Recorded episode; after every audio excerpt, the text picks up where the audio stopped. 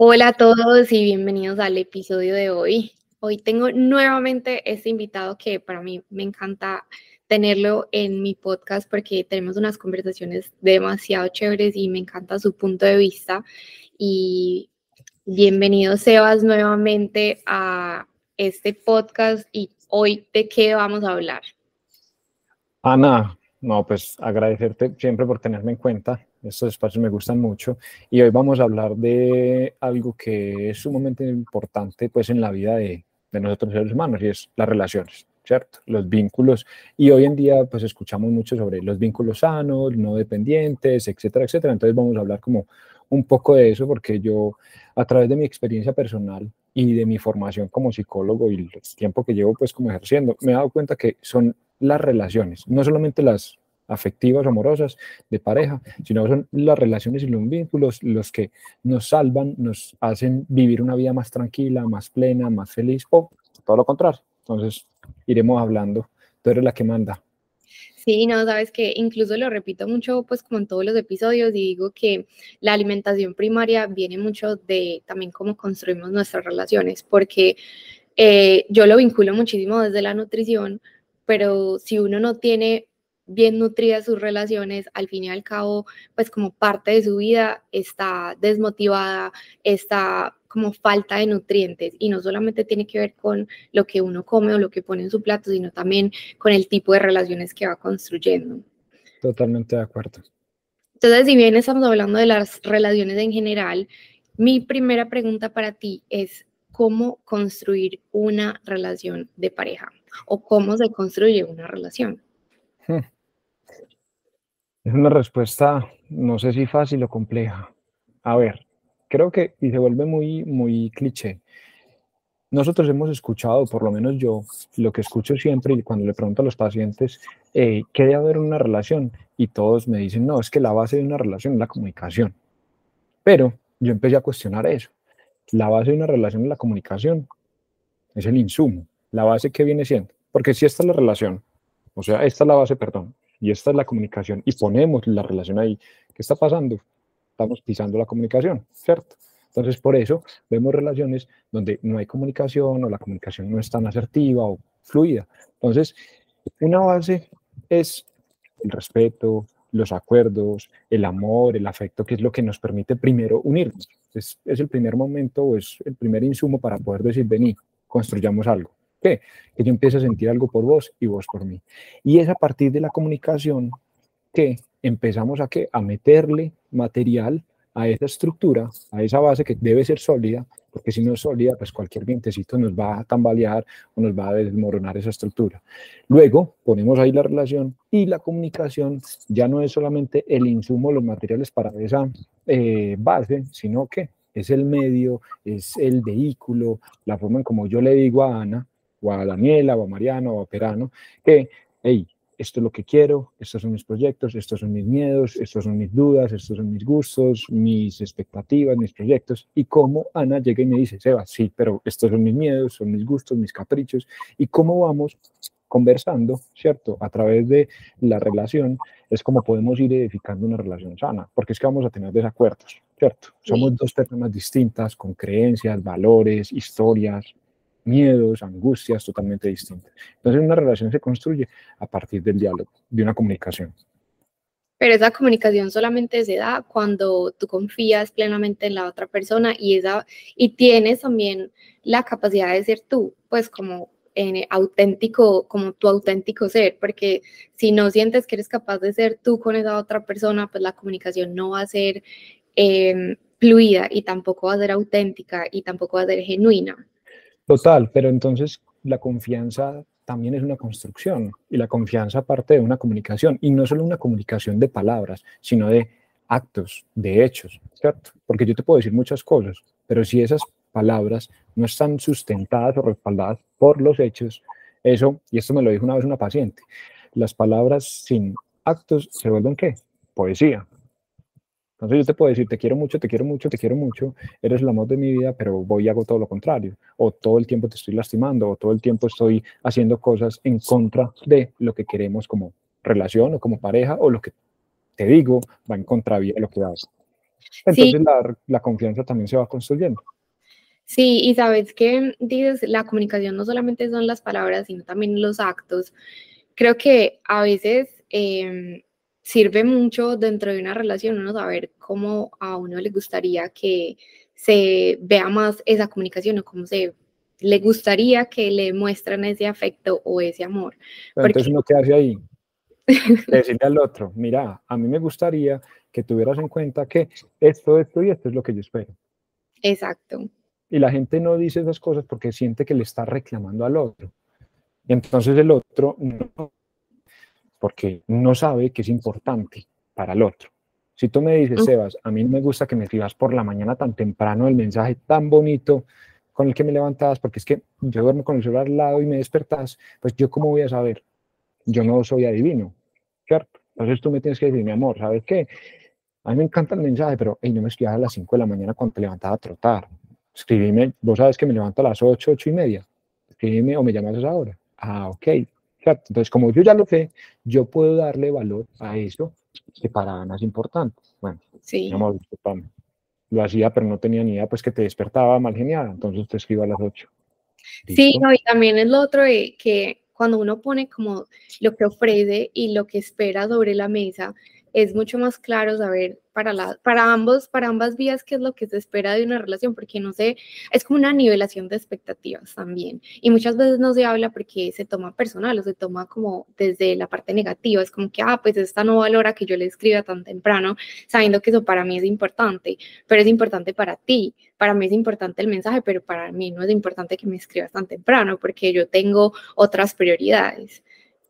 Entonces, es como, hey, ¿cómo llegamos? Para mí es importante enviarte ese mensaje, pero para ti, aunque es importante el mensaje, no la hora, porque la hora es incómoda para ti, ¿cierto? Entonces, podemos decir, mira, esto es lo mío, esto es lo tuyo, y cómo hacemos para que haya como una sincronía, ¿cierto? Yo siempre he pensado que las parejas eh, es estar a la par, ¿cierto? Y estar a la par no es ser iguales, porque no somos iguales ni lo vamos a hacer.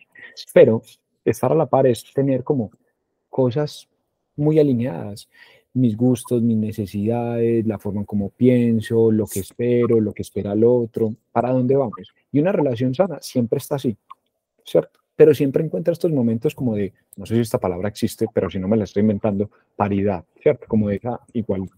Porque es que una relación hay momentos en donde está así, no pasa nada, y luego así, y luego así. Pero si siempre está así, o siempre está así, y ojo, este no es que sea menos, es para mostrar como la desigualdad. Y si siempre estamos así, pues hay una disparidad, estamos disparejos. Entonces ahí empiezan a qué? A tener conflictos, roces, choques, y el uno se siente mal, el otro también. Sí, y sabes que si no somos iguales, pero en esa paridad también, como de encontrar también ese igual con tu pareja, al menos una relación debería ser más cooperativa y no competitiva. Pues creo que ese es uno de los factores importantes porque muchas veces eh, hay parejas que compiten entre sí mismas en vez de cooperar, pues porque estamos hablando de convivir como, pues como pares, como no iguales, porque bien lo dijiste, no somos iguales, pero al menos sí hay como una, una de que estamos como en un nivel en el que podemos construir juntos en vez de competir contra el otro. Es que en una relación cuando hay una competencia, estamos mal, ¿cierto? Somos un equipo y estamos ¿qué? remando hacia la misma dirección. Y hay momentos en donde uno quiere remar para este lado y la otra persona para este. Venga, ¿podemos ir hacia allá y hacia allá al mismo tiempo? Sí, ok. Entonces, desviémonos un momentico, yo dejo este destino y vamos hacia acá. Y luego vamos a esto. No podemos ir hacia acá, entonces empezamos a mediar. Bueno, ¿qué quiero? ¿A qué puedo ceder? ¿Qué estoy dispuesto a ceder y a perder? ¿Y qué otra cosa no? Sí uno, es que hoy en día en las redes sociales vemos un, montón de fantasías, de ideales, un romanticismo, disculpamos, sabes que soy muy palabroso, entonces espero que acá se puedan decir palabras, un romanticismo cagado, ¿cierto? Y donde las relaciones todas tienen que sumar y una relación sin restas existirá. No, el problema no son las restas, es que vos a mí en una relación me restás, pero me sumas más de lo que me restás. Y yo en la relación te sumo y debería sumar más de lo que te resto. ¿Cierto? Uno cede, uno deja de hacer cosas, uno deja de, tener algún tiempo o hacer algunas cosas que uno quisiera, pero en aras de llegar a ese objetivo, que es ese proyecto en el que marcamos la relación. Entonces el problema no son las restas dentro de una relación, el problema es que la resta sea el único signo dentro de la relación, pero una relación sana tiene más sumas que restas pues las restas siempre nos van a acompañar en cualquier vínculo, relación de pareja, familiar, laboral, de amistad. Lo importante no es ese signo, lo importante es que no sea el que predomine dentro de esa relación. Pero ¿sabes qué pasa mucho cuando eh, hablaste ahorita de que hay cosas que dejan de hacer o que es como una negociación constante en la donde uno, donde uno llega también con su pareja a qué es lo que uno está dispuesto como a dejar o qué es lo que estás dispuesto como a negociar en ese momento. Y, y también pasa que eh, pues a veces uno no quiere negociar muchas cosas y pues es como un trade-off, o sea, que estoy dispuesto yo a cambiar para que los dos sigamos construyendo. Pero no, puede una persona más que la otra estar dejando cosas porque también está dejando de ser ella misma. Porque hace un tiempo escuché a Jay Sherry, yo no sé si lo, sigues tú. No. Y él eh, habla muchísimo de que en las relaciones es importante uno también construir la relación con uno mismo. Entonces, en una relación no solamente hay una relación, hay tres. La relación que tú tienes contigo mismo, la relación que yo tengo conmigo misma y la relación que los dos construimos. Si tú no construyes tu relación contigo mismo, entonces, digamos, ¿qué vas a ofrecer o qué puedes tú tener sobre la mesa si estás buscando siempre que la otra persona te llene tu vaso. Entonces, al fin y al cabo, sí hay cosas que se negocian, pero, pero tampoco es el hecho de yo dejar de ser yo misma y mi tiempo conmigo misma, porque entonces eso va a ser mejor para la relación. Pero va a ser mejor que yo me abandone por completo, por supuesto que no. Pero sí, y de acuerdo con eso que dices, pero si uno está en una relación constantemente negociando, ¿cierto? pero durante una relación también esas negociaciones pueden volver a renegociarse, ¿cierto? Sí, de acuerdo. Como, en cualquier negocio, ¿cierto? Mira, te vendo este lapicero eh, a X valor, pero es que ya llevamos dos años con el mismo valor y las cosas van subiendo de precio, esto me cuesta más, los insumos, y no te lo puedo vender ya a mil pesos, me toca vendértelo a mil ochocientos, ¿cierto? Y entonces empezamos a, a, negociar, uy, mil ochocientos está caro, dejémoslo en mil seiscientos veinte pesos, Mm, déjame lo pienso, sí, no. Entonces, este es una metáfora, pues, un ejemplo pero eso es lo que va ocurriendo en las relaciones. Y a medida en que yo me voy conociendo, uno se conoce a partir de qué? De los otros, no solo de mi pareja, sino de la persona que me atiende, del taxista, de mi mamá, de mi hermano, de mis pacientes. Uno se va conociendo y se va diferenciando a través del otro. Y en la relación también ocurre eso. Y a medida que me voy conociendo, pues voy diciendo, vení, yo este negocio que hice ya no quiero necesitamos sentar a que a volver a revaluar esto porque esto me está saliendo costoso o ya no me gusta. Ay, pero es que estás muy cambiado y antes sí te gustaba. Antes me gustaba, pero es que ya no, ya he crecido, ya esto no me interesa o esto antes consideraba que estaba bien, pero ahora, si bien no lo veo mal, ya no me llama tanto la atención. Y es que ahí, cuando no hay comunicación, las personas que, entienden, ah, es que ya no me quiere, ah, es que ya no te gusta, ah, es que usted tiene otra, o usted tiene otra. No, es que yo voy cambiando. Ana no es la misma hoy a la que me hizo el podcast hace que fue un año. Hace un año, sí. Hace casi... El podcast hace casi un año. No, ya ha vivido, ha tenido relaciones, encuentros, discusiones en el trabajo, en sus entrenamientos, en sus cosas, pues Ana ha venido creciendo. Y no necesariamente le gusta lo mismo o espera lo mismo y quiere lo mismo que hace un año.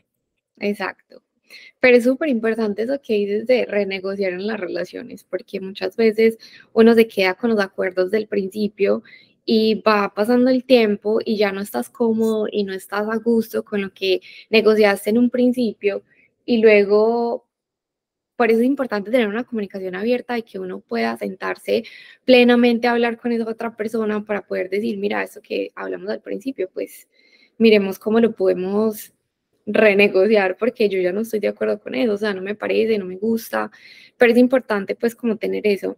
Y ahorita dice como que cuando e, en esos acuerdos de renegociación uno piensa como es que ya lo primero que se le viene a la cabeza es como no, ya no me quiere o tiene otra persona, pero yo creo que incluso cuando estábamos hablando antes de empezar este episodio, hablaste mucho de cómo se construye el amor. Y creo que eso es una, eso es una pregunta muy grande porque eh, pues uno a veces se confunde con, con estar enamorado y creo que son dos cosas completamente diferentes. Y con base en eso, cuando uno vuelve a negociar una relación, ya sabe que no es cuestión de gustos, es cuestión de construcción. Entonces, ¿cómo se construye el amor? Para uno tener esas bases suficientemente sólidas cuando uno habla a palabra plena a volver a negociar. Esas preguntas están muy complicadas porque nadie ha podido resolverlas. Pero a ver, el amor y estar enamorado, pues el enamoramiento son dos cosas distintas, ¿cierto? El enamoramiento, no me voy a ir por ese, por ese camino porque creo que nos salimos del tema, pero son procesos químicos y biológicos que ocurren en el organismo. Pero es un sentimiento, ¿cierto? Y ese sentimiento empieza a disminuir. Si te das cuenta, la diferencia de las relaciones de los adultos y de los adolescentes se basa en dos elementos muy distintos. La, de los adolescentes en ese sentimiento de enamoramiento, que todo es bonito, que todo es rico, no hay problemas, todo es como éxtasis, furor, etcétera, etcétera, como efervescencia. Pero apenas empieza a disminuir, yo me acuerdo que en el colegio empezaba a decir a las niñas, no, es que ya no, siento que ya no te amo, ¿cierto?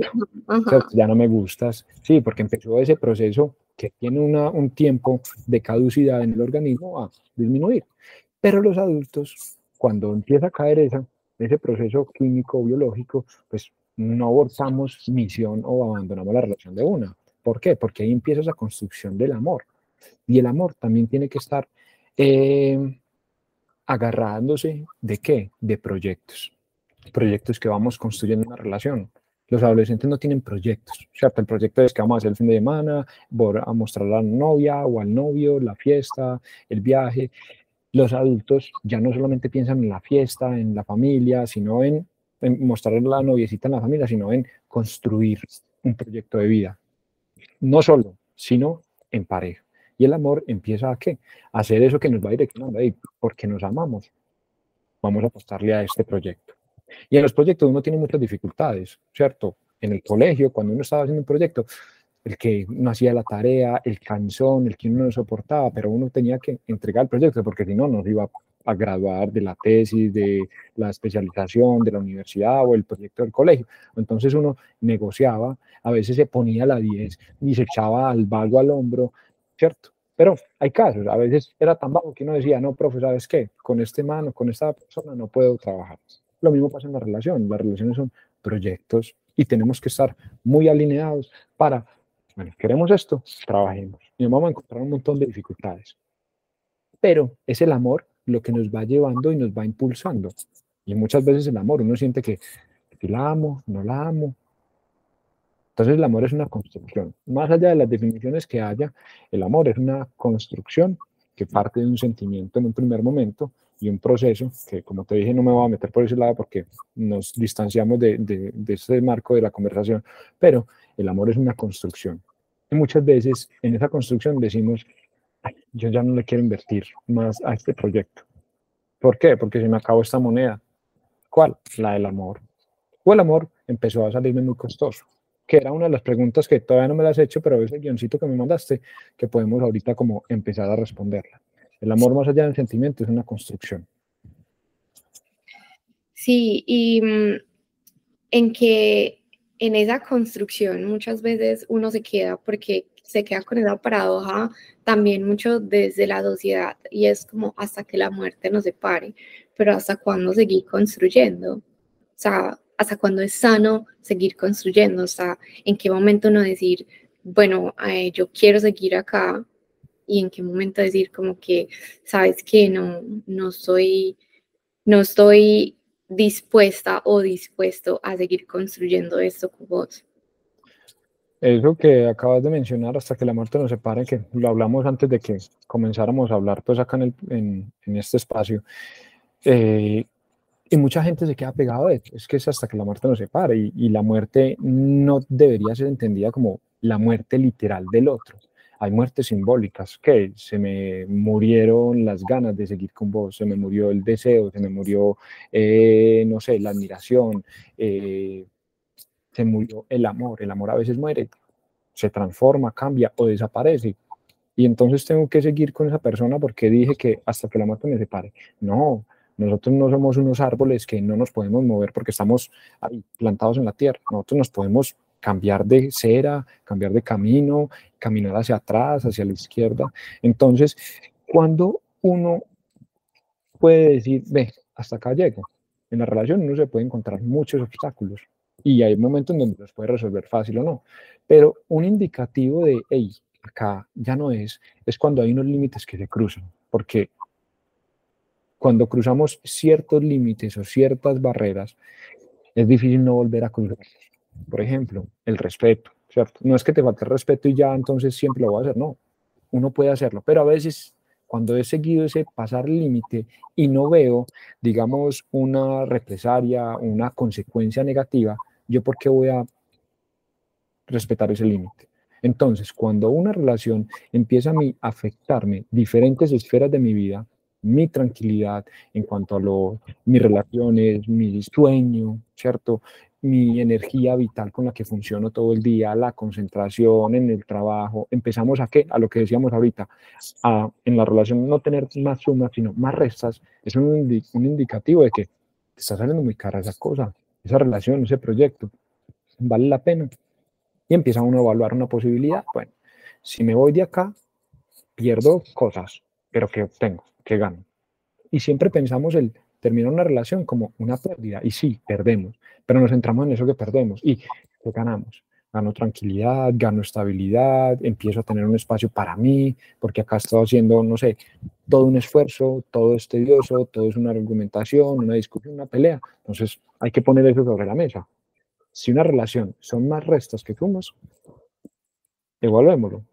Y evaluemos, bueno, esto es solo un momento y tenemos las capacidades para hacerle frente al momento y resolver esta situación, este problema. O, vení, sabes que yo no, sí te amo, pero no tengo las capacidades y no tengo el, deseo y las ganas de solucionar esto. Entonces, yo más bien te amo, te dejo, chao. Eso es un buen indicativo para uno decir, bueno, hasta acá llegamos o continuamos. Sí, muchas veces uno se obliga como a estar ahí, pero no necesariamente, o sea, nadie te está obligando a estar en ese lugar también. Y con ese hecho de hasta que la muerte nos separe, muchas veces eh, las personas se obligan a estar en un lugar cuando ya dan por sentado que ese no es su lugar o porque se pasan límites como el respeto, como muchas cosas que no solamente agreden, eh, pues o puede ser una agresión física, sino también una agresión emocional, mental, pero también es como eh, esos límites de que yo ya no resueno con lo que hemos construido, con lo que estamos construyendo. Como lo hablamos ahora, pues muchas veces uno empieza relaciones muy joven, crece un montón y luego eh, cambias porque ya no eres la misma persona que antes, ¿cierto? Y eso está bien.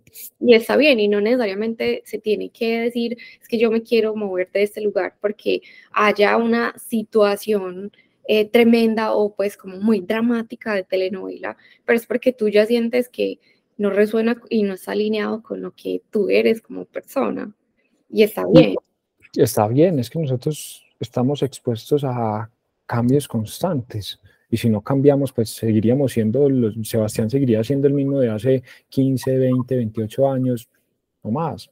Y no, ¿en qué momento vamos creciendo, vamos madurando? Y las experiencias, los encuentros, las risas, los llantos, los retos, nos van moldeando y van cambiando la percepción de la vida y de las relaciones. Entonces muchas veces veo relaciones que se quedan ahí, porque fue pucha, es que teníamos unos planes, sí, pero es que esos planes se hicieron hace cuántos años atrás.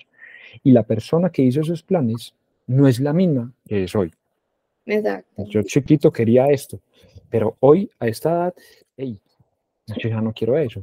Pero a veces siento que como yo lo quise tanto y lo planeé, tengo que conseguirlo. No, esos planes los desecho. Se hace un duelo, se deja a un lado y continúo con una visión o un alineamiento de mis objetivos, más acorde a, a mi etapa, a mi madurez, a mi perspectiva, a mis intereses.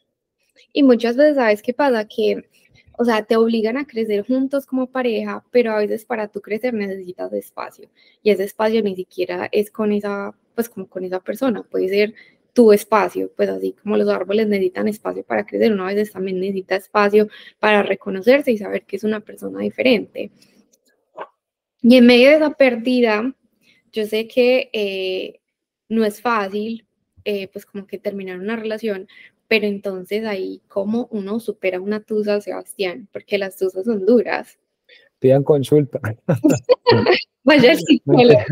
Vaya al psicólogo. A ver, una tusa. Una tusa es lo que conocemos como un duelo, ¿cierto? Sí. Eh, y este duelo, esta tusa tiene pues como ciertas etapas.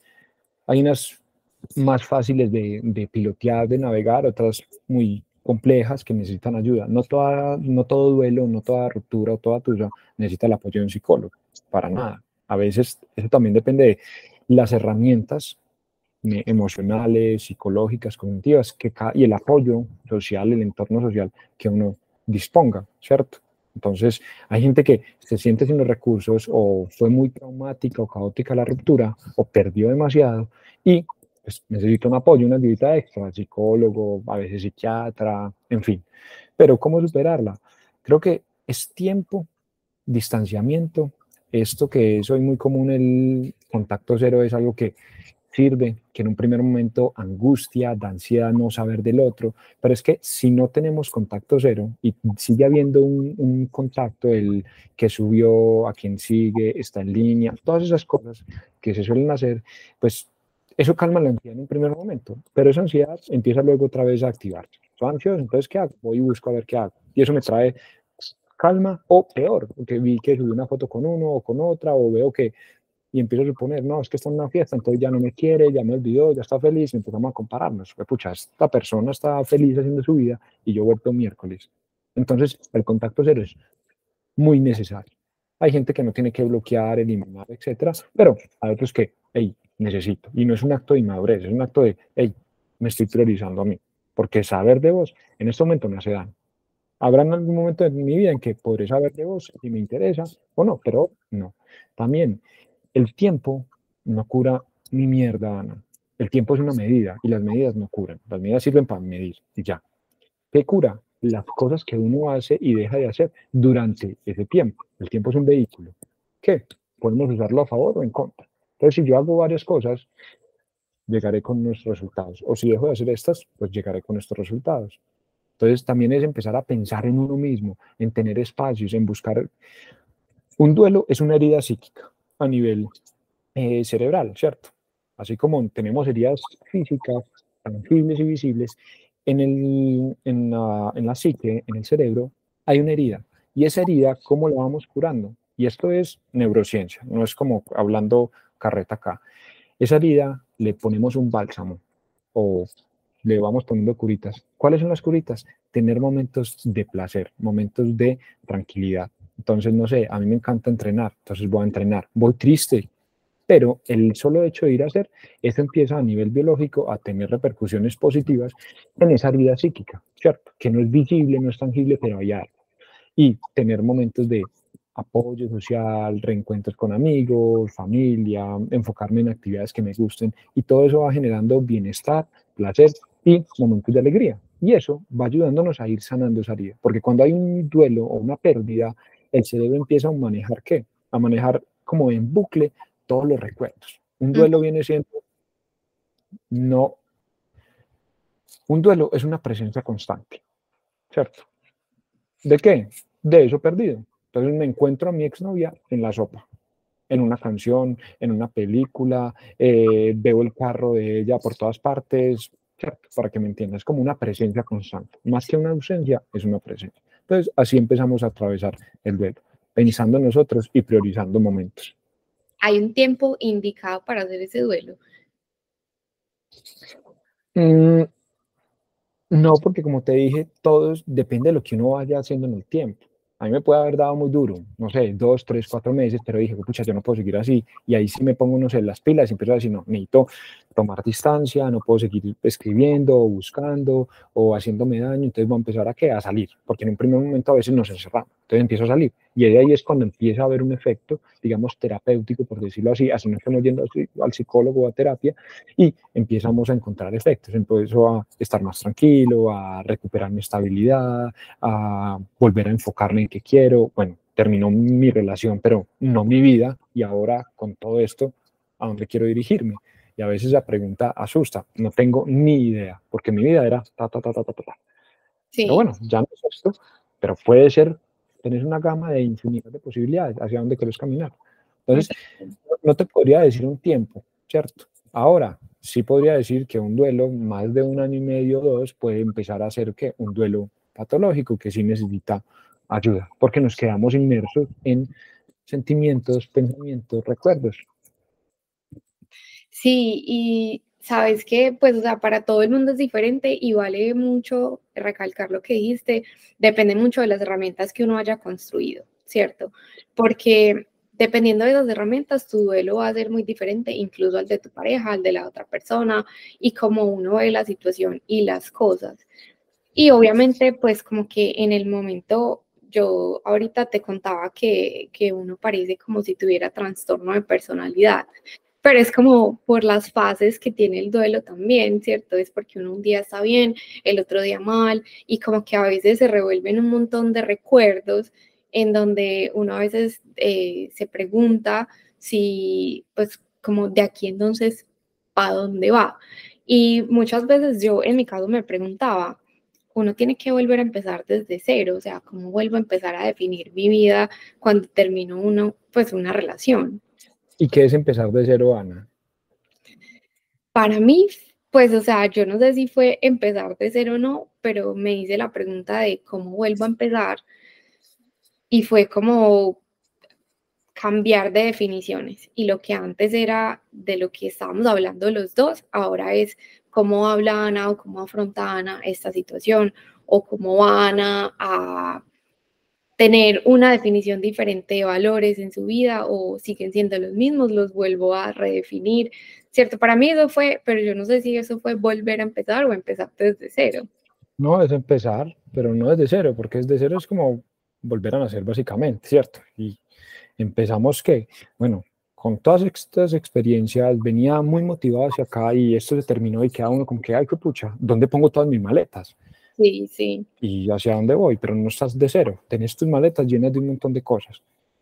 Y entonces, bueno, vamos a buscar y a veces esa búsqueda toma tiempo. ¿A dónde quiero ir? ¿En dónde me voy a hospedar? ¿Necesito un otro o quiero estar solo? ¿Cierto?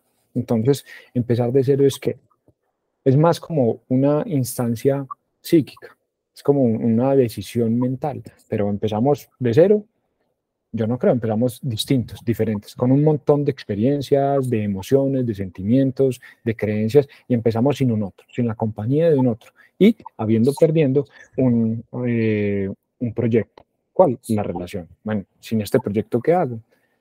¿Qué obtengo de esta pérdida? ¿Y qué perdí? Listo me centro en estas cosas que puedo obtener de esta pérdida. Porque si me quedo ahí solamente en todo lo que perdí, es difícil salir de ahí. A nosotros, al cerebro no le gusta perder. Y va a hacer todo lo posible para no perder. Entonces uno tiene que decirle al cerebro, y no, pero venga, también ganó esto. Y la gente se burlaba. Entonces, ¿sabes quién es Francisco Maturana? Un, técnico de, que fue un ex técnico de la selección Colombia. Lo tacharon y se burlaron mucho. Y él decía que perder es ganar un poco.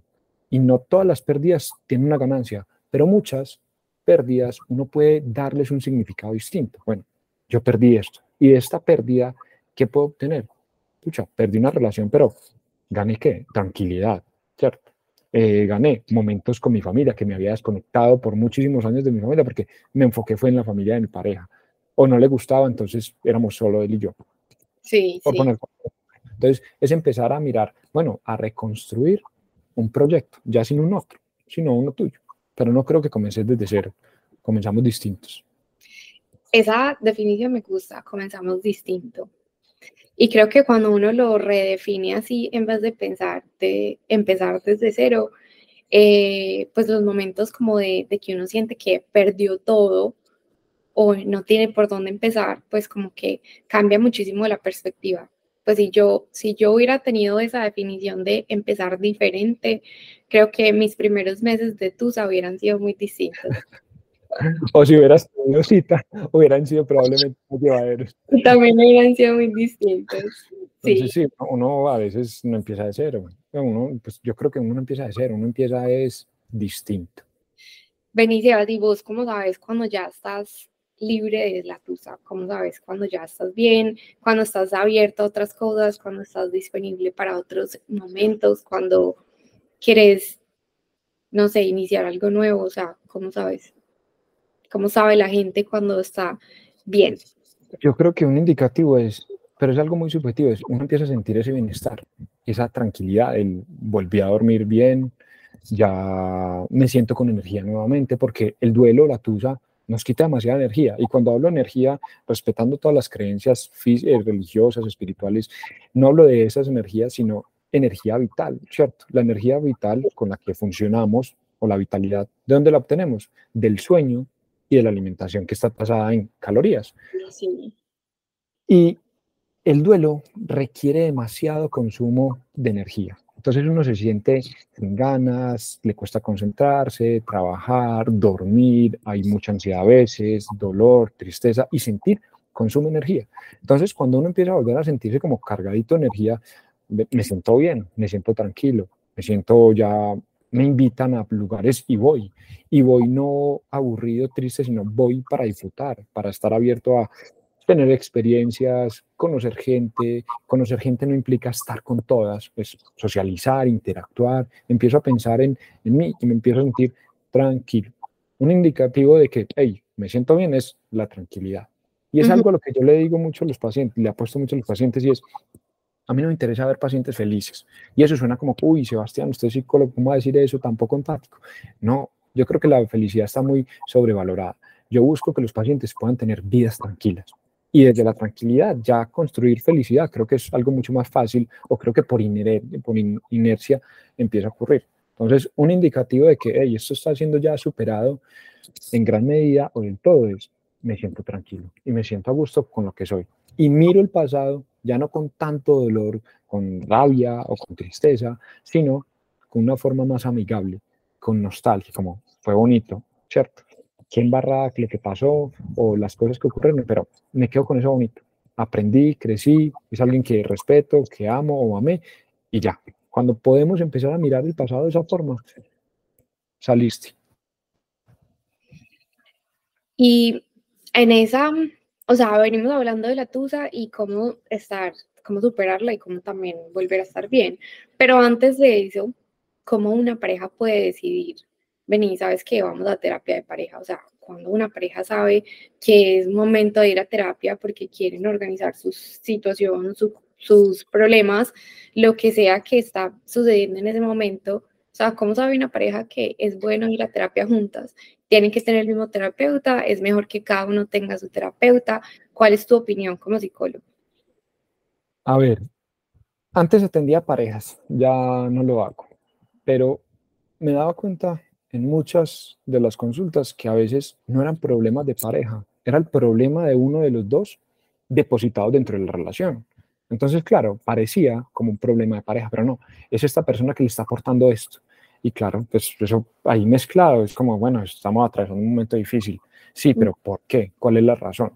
Una relación es como una vasija, es una tacita. Y yo estoy acá y tú estás acá y los dos depositamos cosas buenas y cosas malas, miedos, angustias, felicidad, eh, alegría, proyectos, dificultades, ¿cierto? Todo.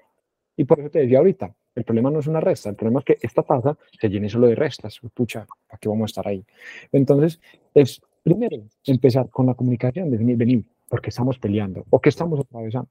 Esto es de pareja, es algo mío, es que estoy depositando, no sé, mis dificultades, no sé, en relación con mi familia o una situación económica o una, eh, no sé, enfermedad o problema en el trabajo y lo deposito y siempre llego mal genial, empezamos a discutir y yo soy el que propicio y genero las discusiones y claro, Ana me responde y terminamos agarrando, entonces, vení, es que venimos peleando mucho, necesitamos ayuda. Sí, pero ¿quién es el que está propiciando esto? Sos vos, por esta y esta razón. No me gustan las relaciones hablar de culpables, sino de responsables, porque es que la culpa es señalarte y decirte, es que vos la cagaste. No, mí, la estamos embarrando. ¿Qué vamos a hacer? Yo asumo mi responsabilidad y es sacar sin volver el problema externo y atacar el problema. Porque si yo ataco a Ana o el problema de Ana, no nos busca que nos señalen, ¿cierto? Y si vos atacas, que yo fuera vos, yo me voy a defender. Y si me defiendo, contraataco. Entonces el otro que hace también se ve atacado y entonces mira que se vuelve como una lucha ahí. También depende de lo que te decía ahorita. No todo el mundo necesita ir a terapia o al psicólogo. Ni individuos ni parejas. Depende de los recursos que cada uno tenga. Yo mantengo carro y tengo pues el seguro, pero no siempre que me valo lo llamo. Yo digo, no, eso fue la llanta, ¿para qué voy a llamar la grúa? Pues yo la monto. Tengo las herramientas y si usarlas y las uso a mi favor. Pero hay gente que, aunque tenga las herramientas, no sabe usarlas. Todos los carros vienen con llanta de repuesto y las cosas. Pero todos saben usarlas. No. O hay momentos en donde dijo, pucha, tengo el brazo quebrado y me vare la llanta. ¿Cómo voy a desmontar eso? Pido ayuda. Llamo a la grúa o le digo a alguien, hey, me vas a colaborar, etc. Entonces, dependiendo de esa evaluación de qué herramientas tengo y con estas herramientas puedo hacerle frente a estos problemas, veníamos a terapia. Pero una relación, puede, una pareja puede ir a terapia no solamente cuando tenga una dificultad, un problema, ¿cierto? Porque tenga dificultad en la relación, en la comunicación, sino nosotros queremos mejorar aspectos. La terapia también sirve para uno, hey, yo quiero cambiar, quiero mejorar estas cosas y no tenemos ningún problema, pero creo que podemos ir prestando la atención a estas cosas que en algún momento podrían desencadenar una crisis. Y los problemas se resuelven, se convierten en crisis en el tiempo. Más preventivo, más preventivo que curativo. Y ya, o sea, es que dentro de esas parejas, vos qué decís que son las, o sea, hablamos de la comunicación al principio también, pero ¿cuáles son como tres cosas fundamentales? Yo sé que pueden haber muchas más que vos decís, pues esto es fundamental en, en construir una relación. Amor, respeto y comunicación. Porque el respeto y el amor son fundamentales. el amor es lo que hace que vos y yo, hey, vení, nos gustamos, salgamos y nos demos la oportunidad. El respeto es que sin respeto, sin respeto, ¿qué? ¿Por qué vas a estar con el que me falta el respeto? ¿Y por qué vas a estar conmigo si te falta el respeto? Y la comunicación es, como te dije, eso que va a construir esos insumos para ir forjando y construyendo este proyecto. Ese es el marco. Creo que son, hay muchos elementos y dejarlos por fuera es como, sí, queda una respuesta media, pero si me pones a seleccionar tres, respeto, amor y comunicación. Y yo creo que dentro de amor también hay admiración. es que el amor sin admiración sí es amor. Sí. Te, no te admiro a mi pareja. Si yo no admiro a mi pareja, realmente la amo. Pero creo que es un debate largo.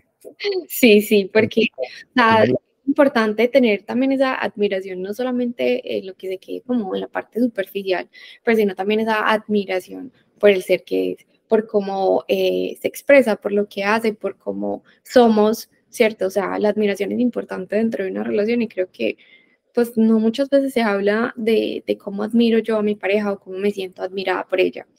Total, es que si solamente admiro a mi pareja por, ay, porque tiene un puesto muy bueno y es una tesa trabajando, no sé, en X banco o en X empresa, no, yo la admiro en un montón de aspectos, en diferentes esferas de su vida, cómo es con las personas, cómo trata a su familia, cómo me trata a mí, cómo le hace frente a las adversidades, eh, admiro su, no sé, su ternura, admiro la capacidad que tiene para resolver problemas a nivel laboral, personal, todas esas cosas si solamente la admiro por cómo, como trabaja. Sí, no, y otro es que uno no puede admirar cosas que uno admira de sí mismo en el otro. Claro que es difícil porque las relaciones van siendo como un espejo, pero muchas veces eh, uno quiere admirar en el otro lo que a uno le gustaría o las expectativas que uno tiene pero no estás admirando al otro por lo que es, sino por lo que tú esperas que esa persona sea. Y ahí es cuando es un desequilibrio en lo que, como que, ah, yo pensé que esta persona era así, pero no, es como una percepción que tú tienes de lo que quisieras o esperarías de esa persona. Entonces ya vendría siendo más o menos como un poquito como de envidia, como admiro lo que vos tenés, pero porque yo lo quiero, no porque vos lo tengas. Sí, viene siendo como envidia, diría yo, en algunos casos y en otros casos es cuando eh, mis expectativas son cosas que a mí me gusta de mis propias cualidades. Entonces yo quisiera que vos fueras igual a mí. Pero también creo que no siempre es envidia o celos, sino que a veces, no sé, admiro la paciencia que tiene mi pareja. Mucho porque a mí yo no la tengo, quisiera tenerla, pero no la envidio desde, desde pucha, la rabia o por qué lo tenés y yo no, sino yo quisiera poder tener esas cualidades, pero la verdad, yo soy súper impaciente y ella es la mujer más paciente del mundo. Me gustaría ser así, pero ¿cómo hace? No tengo ni idea. Pero bueno, siquiera funcionamos. sabes que acabas de decir una palabra clave que creo que pasan todas las relaciones y son los celos. O sea, creo que eso está desde el principio y muchas veces, desde mi punto de vista, se, se ve como si fuera, pasa como por dos razones, como por mi propia inseguridad y porque yo creo que la otra persona me pertenece. Pero los celos son de, pues, o sea, ¿cómo, cómo lo determinas tú, cómo lo tocas tú, qué son en una relación? y que que ver. Porque hoy en día, este, la semana pasada publicaste un reel de eh, el tema del celular y la privacidad y ahora que estamos en pareja, entonces todo lo mío es tuyo y lo tuyo es mío, pero también dónde queda mi privacidad o cómo manejar ese tipo de situaciones en las parejas. Con respecto a los celos, habría que, no quisiera generalizar, habría que ver caso a caso. Muchas veces los celos es manifestación de ansiedad, ¿cierto? De uno. Y entonces siento ansiedad y tengo una conducta celosa, pero que es producto de una ansiedad. No son celos como tal. Entonces, ¿uno qué hace? Trabaja sobre él. ¿Qué está generando esa ansiedad? Angustia, desconfianza, miedo, y luego la, la manifestamos a través de esa conducta. O celos, ¿por qué? ¿Cierto? Entonces creo que hablar de los celos, a mí no me gusta hablar de los celos como generalizando, hay que ver caso a caso. Y celos, creo que hay celos que son hasta cierto punto sanos, ¿cierto? Porque es un indicativo de que el otro me importa. Y no porque sea mi propiedad, sino porque me importa y, escucha, no quiero, no te quiero perder, pero dependiendo de cierto grado, ¿cierto? Y con respecto al tema del celular, lo que mencionabas ahorita, y la privacidad, yo también escucho, ¿no? y yo creo que el celular y las redes sociales hoy hacen que las relaciones atraviesen por muchos momentos que antes no atravesaban, dificultades, problemas, porque sí, entonces hay una persona que publica una foto, un hombre, una mujer, y yo tengo pareja y le doy like, pero un like ¿qué es? Dependiendo también, pero también es, bueno, ¿por qué me, puedo, por qué me tengo que cohibir de esto? Pero ahí cómo entramos a, a, a negociar, comunicándote. Vení, a mí eso me incomoda pero yo te puedo explicar, mm, pues es que yo no le estoy escribiendo, no estoy hablando con él, simplemente me parece bonita y una forma de, de, de, de hacérselo saber es, me gustó la foto, ¿cierto? Es diferente como, no sé, si le estoy escribiéndola, buscándole, reaccionándole, jueguitos, llamitas, etcétera, o poniendo mensajes, bueno, eso es una falta de respeto y que puede empezar a pasar los límites de qué es la fidelidad y qué no. Sí, porque hay una línea muy delgada entre como yo, o sea, a mí esto, esta es mi forma de actuar y pues me gusta interactuar porque, pues digamos, mis redes sociales eh, para muchas personas pueden ser su trabajo o puede ser lo que sea y pues yo le doy like o lo que, lo que publique porque me gustó, pero entonces hasta, o sea, hay una línea súper delgada en donde a ti te disgusta, pero esa es mi forma de ser o eso es lo que pues a mí me gusta como demostrarle a otras personas que me gusta lo que publican porque es una red social, pero sí, o sea, como pareja se pueden afrontar momentos difíciles que también, pues como que ahora es muy debatible el tema de, le doy me gusta, le, le, reacciono, pues o sea, como que antes yo me pongo a pensar y siento que ni tus papás ni tus abuelos tenían que preocuparse por ese tipo de cosas que hoy afrontan las relaciones que hilan demasiado delgado y sobre todo con un tema de, de respeto y de fidelidad. Y por eso te dije desde el principio de, de este espacio, antes de que nos conectáramos, eh, creo que va a ser muy repetitivo en muchas de las respuestas, o a partir de las cuales doy la respuesta, es la comunicación. ¿La fidelidad qué es? Un invento de nosotros los seres humanos, ¿cierto? Eso lo creamos. Y no estoy diciendo que sea bueno o malo, es un invento, ¿cierto? Pero ese invento, o ese es mejor dicho, la fidelidad que viene siendo acuerdos, pero todas las relaciones configuran una fidelidad o unos acuerdos distintos. Si tú y yo empezamos una relación, los acuerdos los vamos hablando, conversando y hay otros que damos por hecho. Y a veces eso se presta para inconvenientes. Entonces, ¿cómo atravesamos estas cosas o cómo solventamos esto y, evitamos que hayan conflictos? Hablando, vean, a mí no me gusta que, pues, que a toda hora le estés dando likes o fueguitos a estas cosas. Y tú me dices, pero yo no tengo problema. Pues, ¿por qué? O tú evalúas y dices, discúlpame, no tengo problema. Listo, yo puedo ceder en eso. Entonces, mira, aquí empezamos a negociar y ceder. Y ceder, hoy la gente cree que es malo, pero yo puedo ceder desde la conciencia. Listo, si yo puedo ceder y no me implica un esfuerzo, está bien. Pero si ceder es forzarme, y no le veo nada, pero me, me forzo a hacer algo, eso va a traer luego un reclamo por parte tuya hacia mí. Entonces, la fidelidad es una construcción. Cada construcción tiene ciertos acuerdos, ciertas ciertos límites y cómo expandemos esos límites o los volvemos más reducidos. Sí, hay ese tema de la fidelidad. Incluso hace días estaba hablando con unas personas que recién conocía y incluso con mi expareja también ah, redefinimos mucho nuestra definición de fidelidad, porque muchas personas decían, no, es que el hecho de que le des like, eso es una microinfidelidad, pero yo pues en esa conversación dijimos, pero es que cada pareja tiene su definición de fidelidad, porque eh, eh, son acuerdos que se hacen en pareja, sí como sociedad hay cosas que están bien vistas, pero para nosotros como pareja, ¿qué es lo que nos funciona? Porque pues no funcione lo mismo que funciona dentro de una sociedad. Eso es clave de lo que acabas de decir son, acuerdos y, lo que acuerdos son los nuestros, los que a nosotros nos funcione. Es que si para nosotros el hecho de que vos le estés dando like o lo que sea, eh, eso no es infidelidad o a mí me disgusta o los dos estamos bien por el hecho de que ampliemos, yo no sé, en tema nuestra intimidad, eh, así socialmente, entre comillas, no esté bien visto, pues o sea, eso es lo que nosotros como pareja tenemos como un acuerdo. Total. Y cada pareja tiene un acuerdo diferente.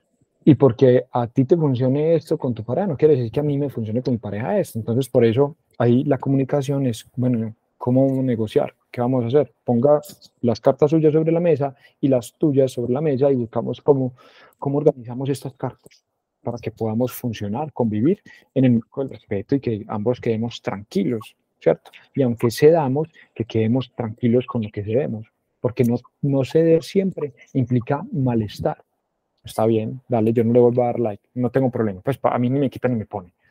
O, no, a mí eso, ¿por, ¿por qué me vas a controlar?